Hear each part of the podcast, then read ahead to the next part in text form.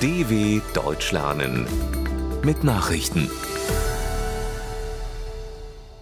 Dienstag, 7. März 2023, 9 Uhr in Deutschland. Zelensky betont Einigkeit beim Kampf um Bachmut. Der ukrainische Präsident Volodymyr Zelensky hat die Einigkeit der militärischen Führung in Kiew im Kampf um die Stadt Bachmut im Osten des Landes betont. Nach einem Treffen mit Generälen sagte Zelensky, es sei die Entscheidung getroffen worden, nicht zu weichen, sondern die Truppen zu verstärken. Westliche Experten hatten erklärt, es sei möglicherweise sinnvoller, die symbolträchtige Stadt aufzugeben, um die Ressourcen an anderer Stelle einzusetzen. Bachmut, wo nach ukrainischen Angaben nur noch einige tausend von einst mehr als 70.000 Einwohnern leben, ist seit dem Spätsommer umkämpft. Russische Truppen verstärkten den Druck in den vergangenen Wochen. Pistorius verfolgt Militärübung in Litauen. Bundesverteidigungsminister Boris Pistorius setzt seinen Besuch in Litauen fort. Auf dem Truppenübungsplatz Pabrade will er eine Übung verfolgen, bei der Bundeswehrsoldaten zusammen mit litauischen Soldatinnen und Soldaten die Verteidigung des Landes gegen einen potenziellen Aggressor trainieren. Anschließend sind in der Hauptstadt Vilnius politische Gespräche mit Präsident Gitanas Nauseda und anderen Regierungsmitgliedern geplant.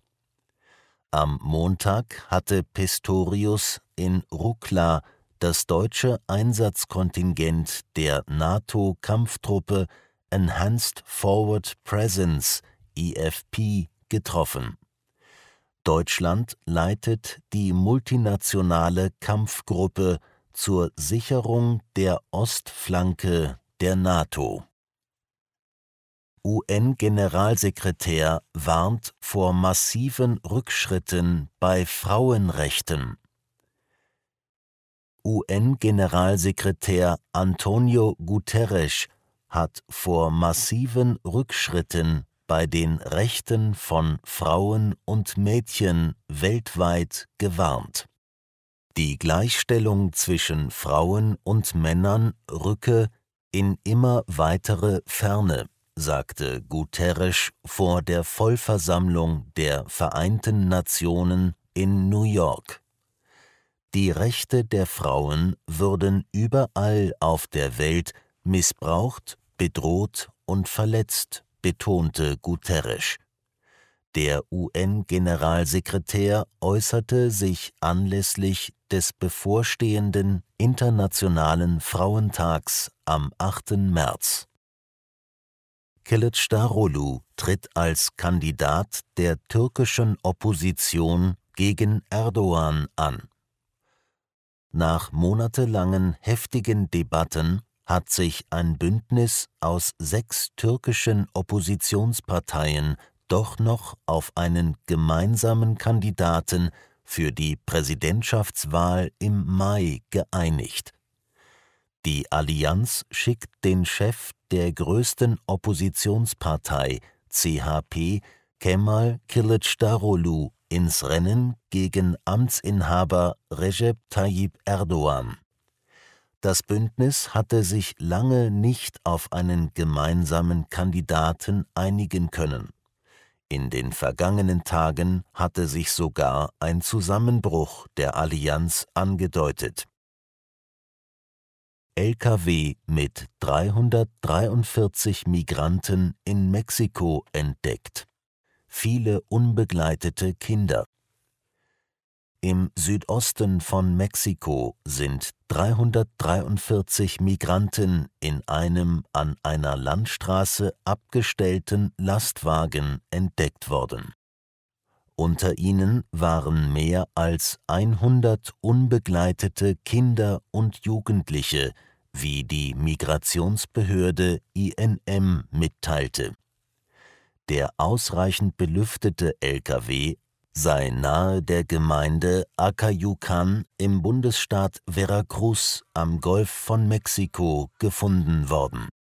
Die Migranten stammen den Angaben zufolge aus den mittelamerikanischen Ländern Guatemala, El Salvador und Honduras sowie aus dem südamerikanischen Ecuador. Fehlstart für Japans neue Trägerrakete Kurz nach dem Abheben der neu entwickelten japanischen Trägerrakete H3 vom Weltraumbahnhof Tanegashima hat die Raumfahrtagentur JAXA die Selbstzerstörung der Rakete ausgelöst. Als Grund wurde genannt, dass der Antrieb der zweiten Raketenstufe nicht gezündet habe. Der Nachfolger des Modells H2 ist Japans erste Neuentwicklung einer großen Trägerrakete seit rund 30 Jahren. Japan will mit der H3 im lukrativen Geschäft mit Satellitenstarts stärker Fuß fassen. Das H3-Raketenprogramm wird auch als wichtig für Japans Teilhabe an der künftigen Entwicklung im Weltraum gesehen, einschließlich des von den USA geführten Artemis-Programms zur Erforschung des Mondes. Soweit die Meldungen vom 7.3.2023. dw.com/langsame Nachrichten